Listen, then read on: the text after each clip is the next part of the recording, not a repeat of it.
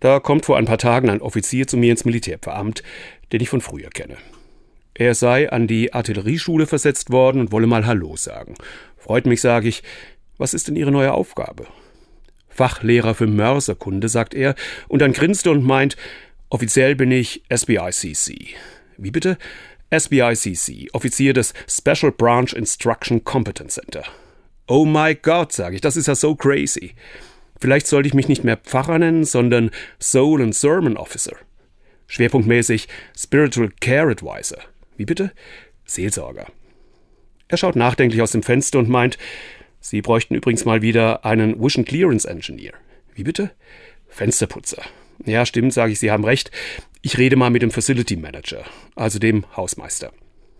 Wir müssen dann aufhören, weil die Environment Improvement Technician in meinem Büro den Boden wischen will. Bevor er geht, lade ich ihn aber doch noch ein zum nächsten Worship-Event im Congregation Gathering Center. Oder wie ich noch eine halbe Stunde vorher gesagt hätte, zum Gottesdienst in der Kirche. Genau den bereite ich danach vor. Vielleicht überlege ich, bräuchte es in unseren Gottesdiensten auch mehr von diesem englischen Wortgeklingel, sorry, empty rhetoric. Ich will ja schon so performen, dass das Event möglichst cool wird. Bisschen groovy, bisschen chillig und so. Letztlich habe ich es dann doch so gemacht wie immer. Also so, wie unser eins das seit 2000 Jahren macht. Es ging um Gott, Mensch, Geist. Wort, Brot, Wein. Tod, Liebe, Leben. Amen.